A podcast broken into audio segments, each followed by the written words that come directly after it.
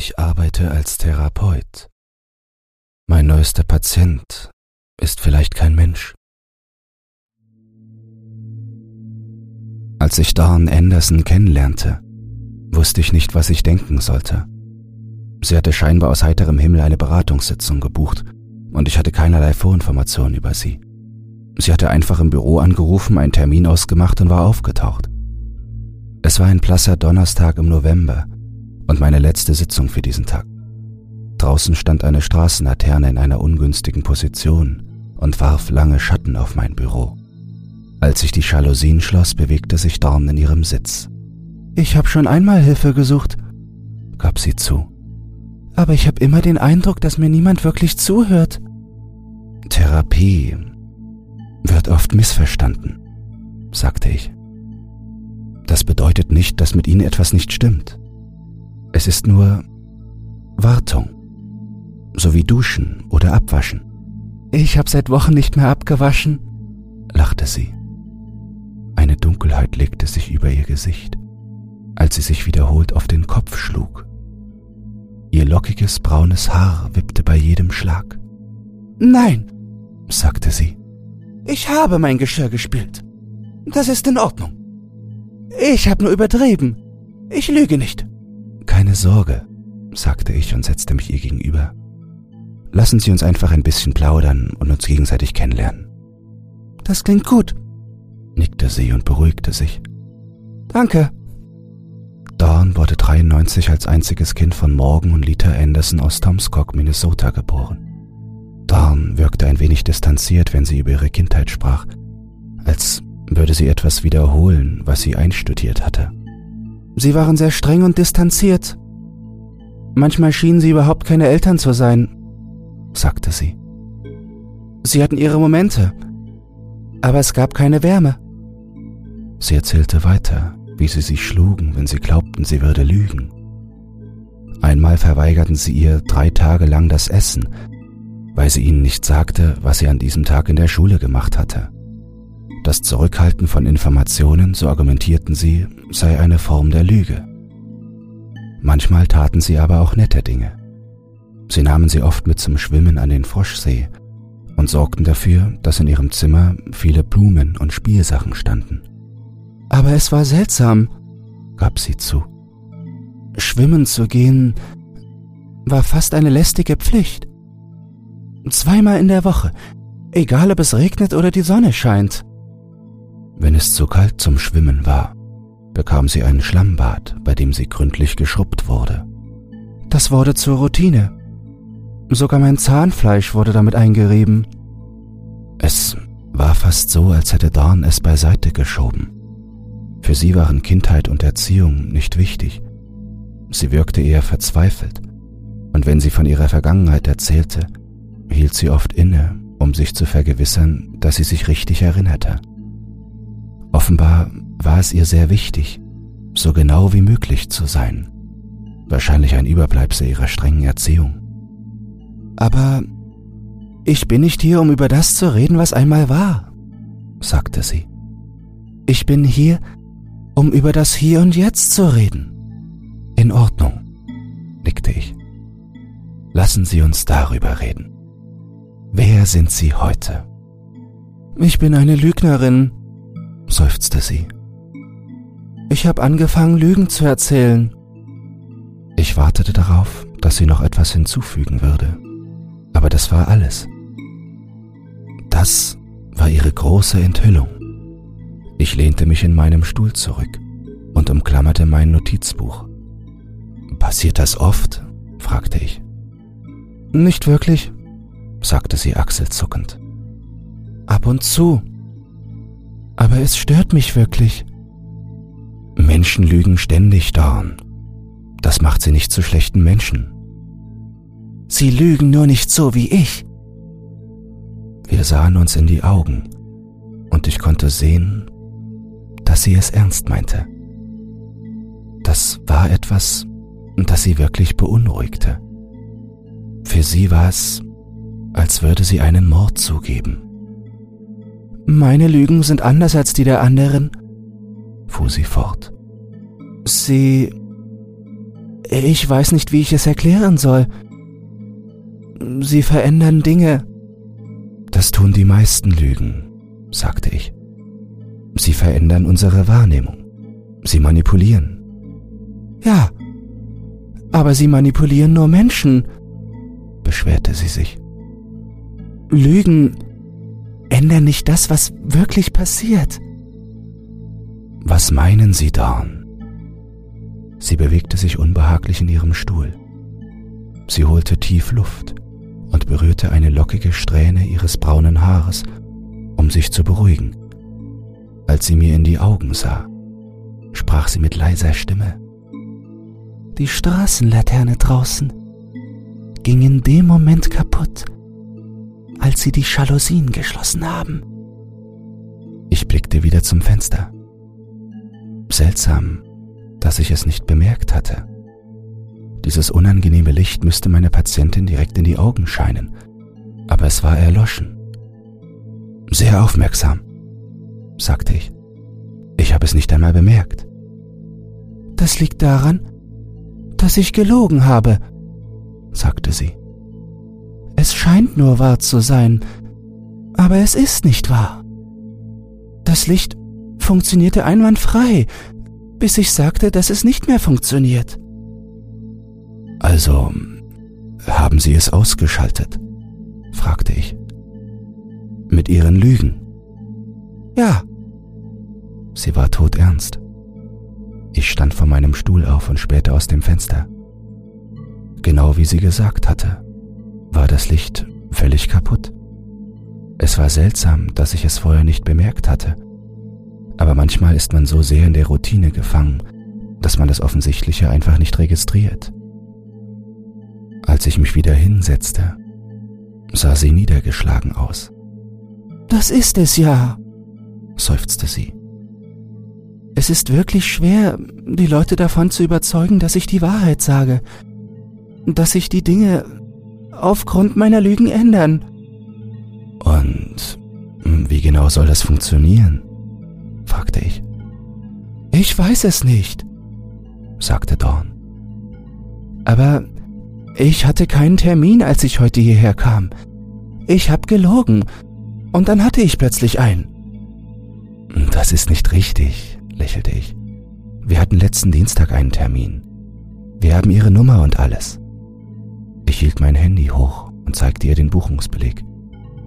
Das ist sie. Ich ändere die Dinge, beharrte Dawn. Was ich sage, ändert die Dinge.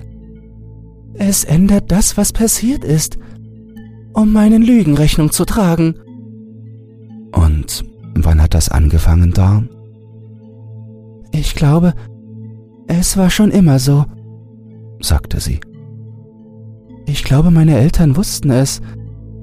Vielleicht haben sie mir deshalb beigebracht, niemals zu lügen. Aber sie haben trotzdem angefangen zu lügen, sagte ich. Können Sie sich an etwas erinnern, das in letzter Zeit passiert ist? Es gab ein paar Unfälle, sagte Dawn. Ich hatte mal einen Freund, der Tiermedizin studierte, und einen Bekannten, der bei einer Bank arbeitete. Wir hatten seit ein paar Jahren keinen Kontakt mehr, und als wir uns wieder trafen, habe ich sie verwechselt. Ich war so überzeugt davon, dass die Person, mit der ich sprach, Tiermedizin studiert hatte. Aber das hat sie nicht. Nein, sie hat in einer Bank gearbeitet, da bin ich mir sicher. Aber jetzt waren sie beide auf der Tierarztschule. Das konnte gar nicht sein. Das Gedächtnis ist eine zerbrechliche Sache, sagte ich. Was ist wahrscheinlicher? Dass Sie sich an etwas falsch erinnern?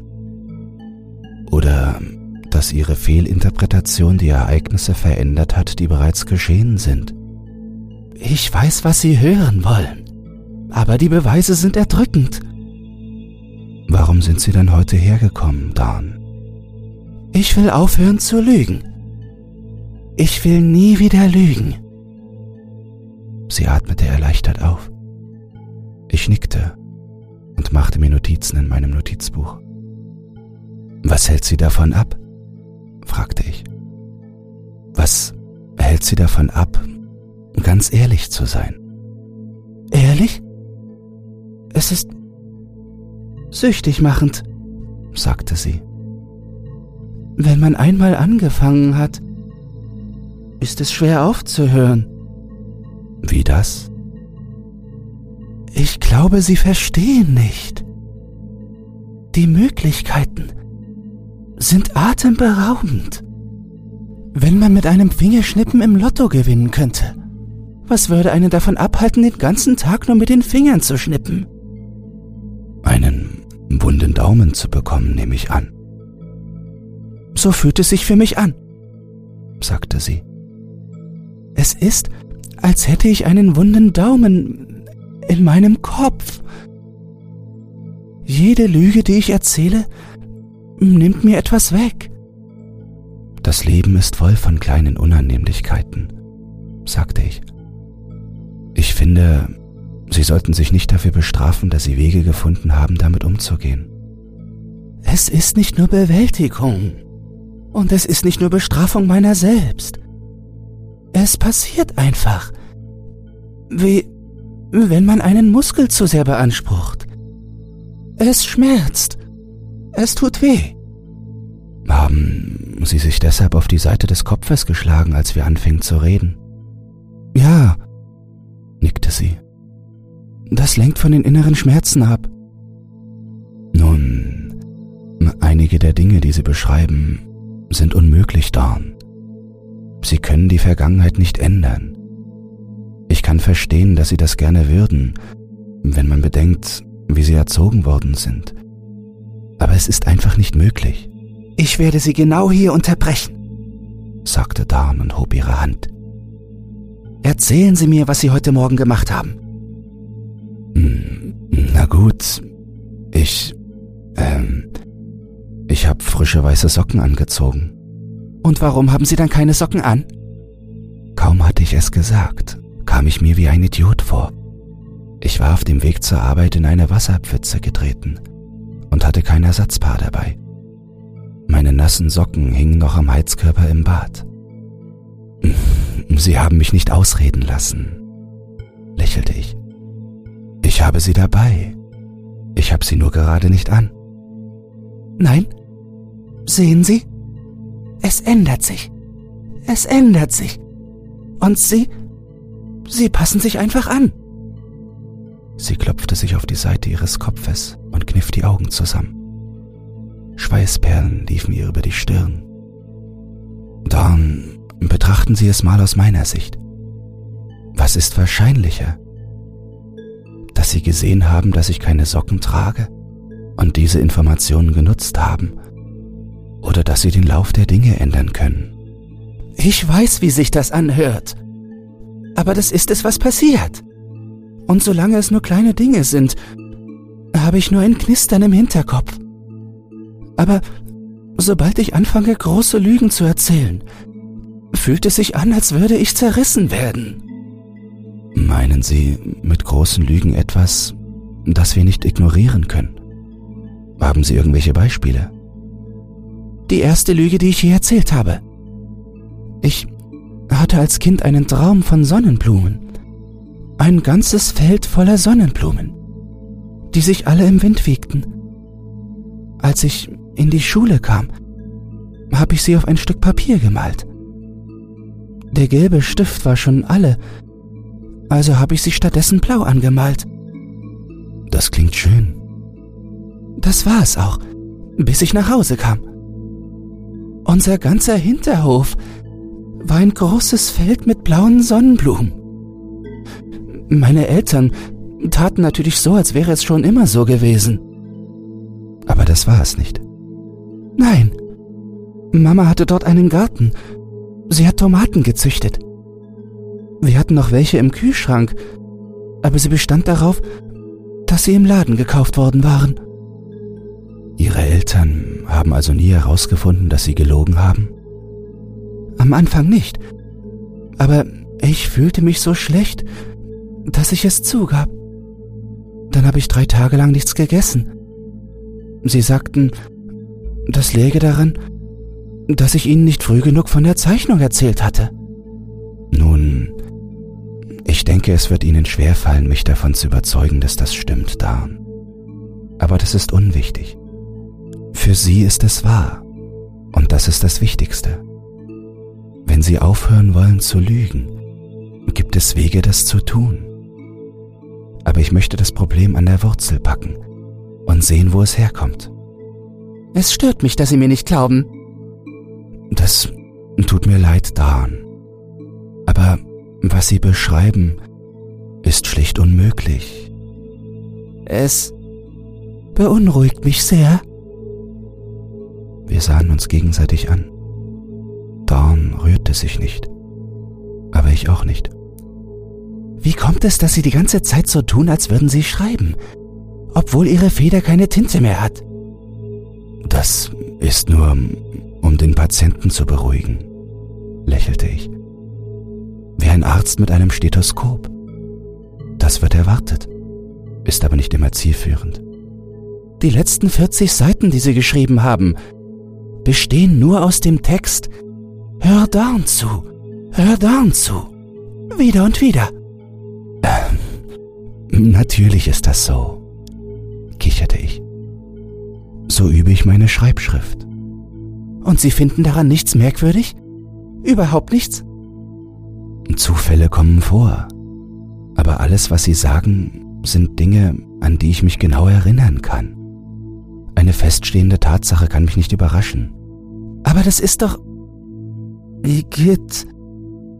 Dorn wischte sich die Nase, aus der ein einzelner Tropfen Blut tropfte.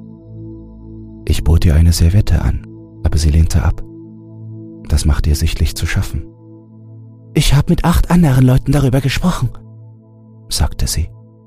Egal, was ich sage, sie leugnen es weiter. Egal, welche absurden Beweise ich vorlege. Alles, was sie tun, ist es zu rationalisieren und mich schizophren zu nennen. Ich glaube nicht, dass Sie das sind, Dawn. Ich glaube, Sie haben ein Trauma. Es ist kein verdammtes Trauma. Dawn stand auf und lief hin und her. Sie wurde immer unruhiger. Ich stand neben ihr auf und legte ihr vorsichtig die Hand auf die Schulter. Kann ich Ihnen etwas bringen? Kaffee, Tee, ein Glas Wasser. Du bist verheiratet, nicht wahr? fragte sie. Liebst du deine Frau? Mhm, natürlich. Von ganzem Herzen. Tust du das? Liebst du sie wirklich, wirklich? Zweifelsohne. Dorn schüttelte den Kopf. Kannst du in diesem Moment das Glück spüren, das sie in dein Leben bringt? Ja, aber was? Warum erwägst du dann, dich von ihr scheiden zu lassen? Es war wie ein Messerstich in meine Brust. Der Gedanke war mir so fremd. Aber natürlich hatte ich ihn schon lange in Erwägung gezogen. Mir fiel beim besten Willen kein Grund ein, und das Gefühl, das ich dabei hatte, war einfach nur schrecklich. Patricia und ich hatten im Laufe der Jahre unsere Höhen und Tiefen gehabt, aber wir waren immer stärker geworden, weil wir es geschafft hatten. Sicher, wir hatten in den letzten Wochen eine schwere Zeit durchgemacht, aber... Du hast gesagt, du liebst sie, sagte Dawn. Du hast gesagt, ihr werdet glücklich verheiratet. Dann hat sich etwas geändert. Nicht so sehr verändert, wie... Ich kratzte mich am Kopf. Ich fühlte mich seltsam, als hätte etwas meine Welt auf den Kopf gestellt. Zwei Blutstropfen schoben sich aus Dawns Augen. Kleine rote Tränen. Du musst mir glauben, sagte Dawn. Bitte, glaub mir.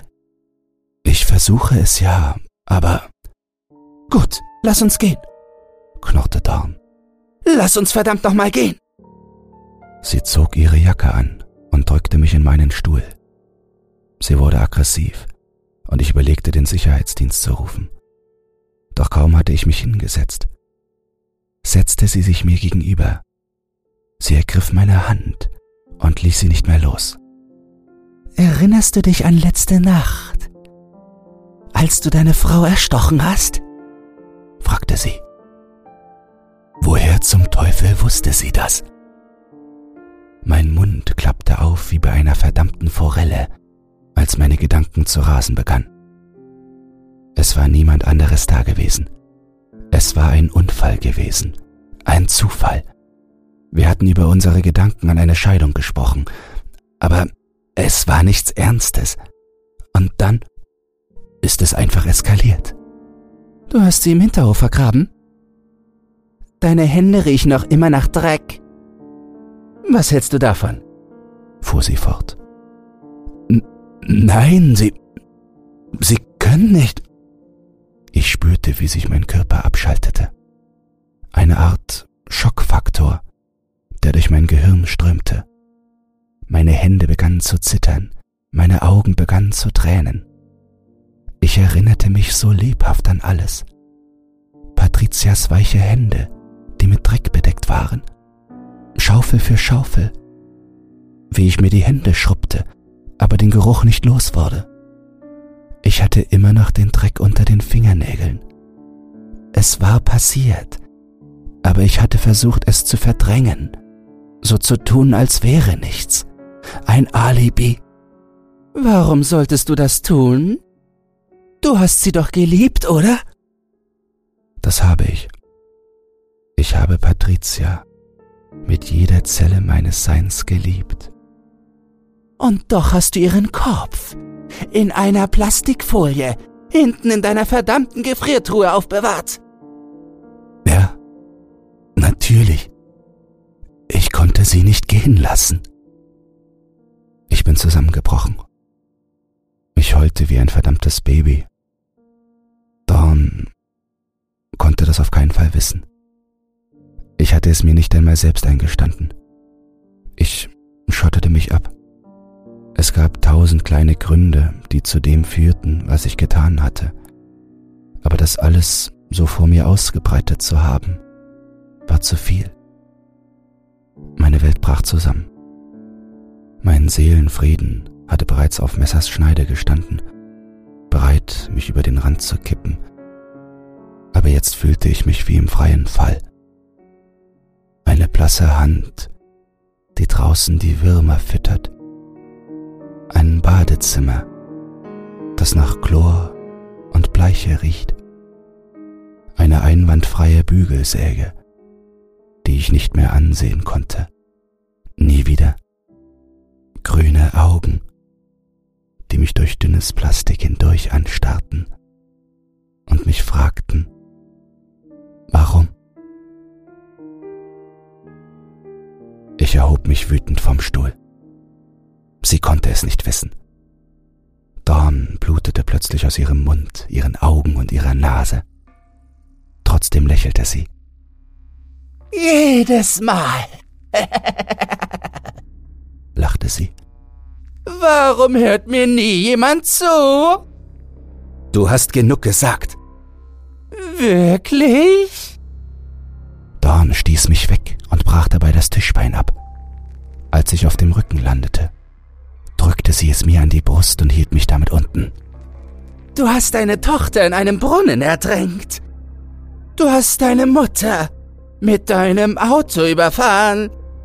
Du hast drei Anhalter mit dem geladenen Gewehr im Kofferraum deines Wagens umgebracht. Ich schrie auf, als die Erinnerungen in mir hochkamen. Es war wahr. Alles davon. Woher zum Teufel wusste sie das?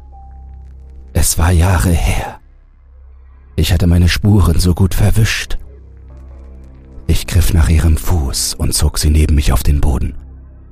Ich konnte sie zwischen meinen tränenden Augen kaum sehen, aber ich musste etwas tun. Ich musste den Schmerz stoppen. Ich musste dem ein Ende setzen. Ich versuchte meine Hände um ihren Hals zu legen, aber sie wehrte sich. Sie war stärker, als ich dachte. Dann wieder. hustete sie, als ich fester zudrückte. Alles, was ich heute gesagt habe, war eine Lüge. Nicht wahr? Mein Verstand wurde völlig leer. Als mein Blick den Fokus verlor, sah ich, wie Dawn aufstand. Ihre Augen waren völlig rot und blutunterlaufen. Sie schlug sich immer wieder mit der Handfläche auf den Kopf und hustete die ganze Zeit.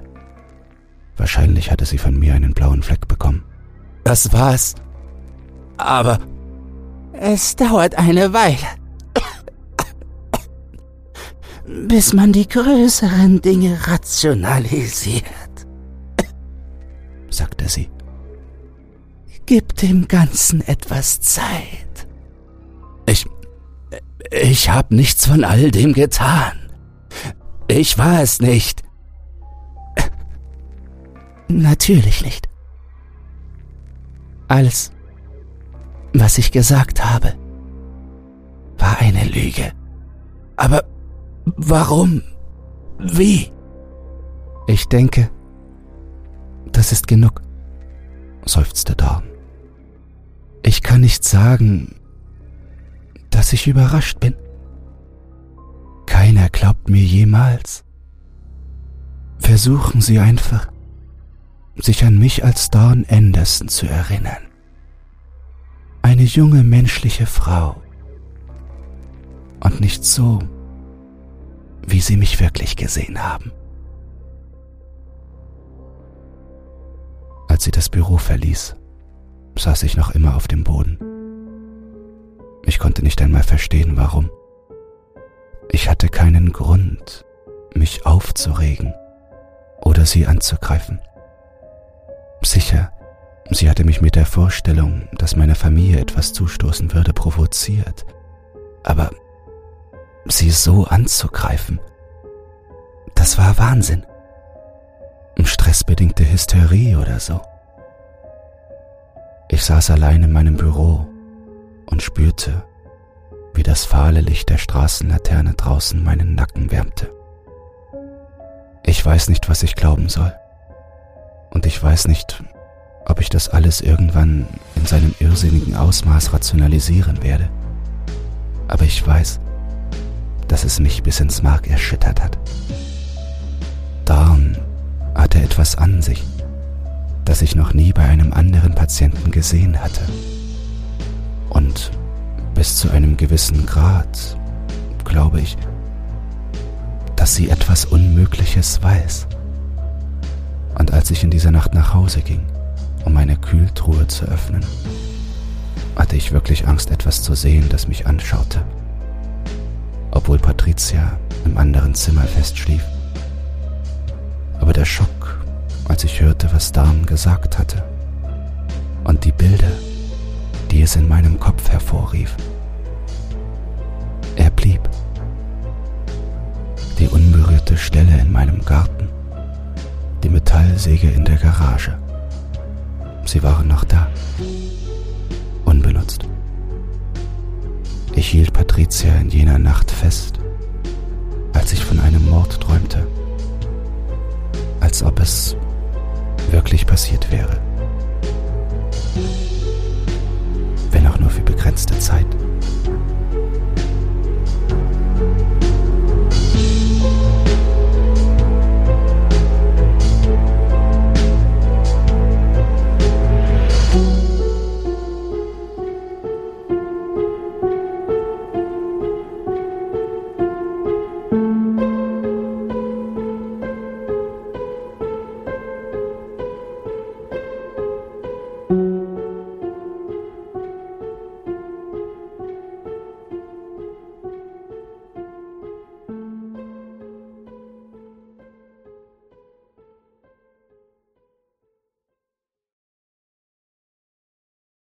Gute Neuigkeiten. Creepypasta zum Einschlafen ist für den Publikumspreis beim Deutschen Podcastpreis nominiert. Wenn du meine Arbeit zu schätzen weißt und mit nur zwei Klicks an der positiven Entwicklung des Podcasts beteiligt sein willst, dann würde es mich sehr freuen, wenn du für mich abstimmen würdest. In den Show Notes findest du einen Link zur Abstimmung. Dabei ist keine Registrierung oder dergleichen erforderlich. Einfach auf Jetzt abstimmen klicken und fertig ist die Laube.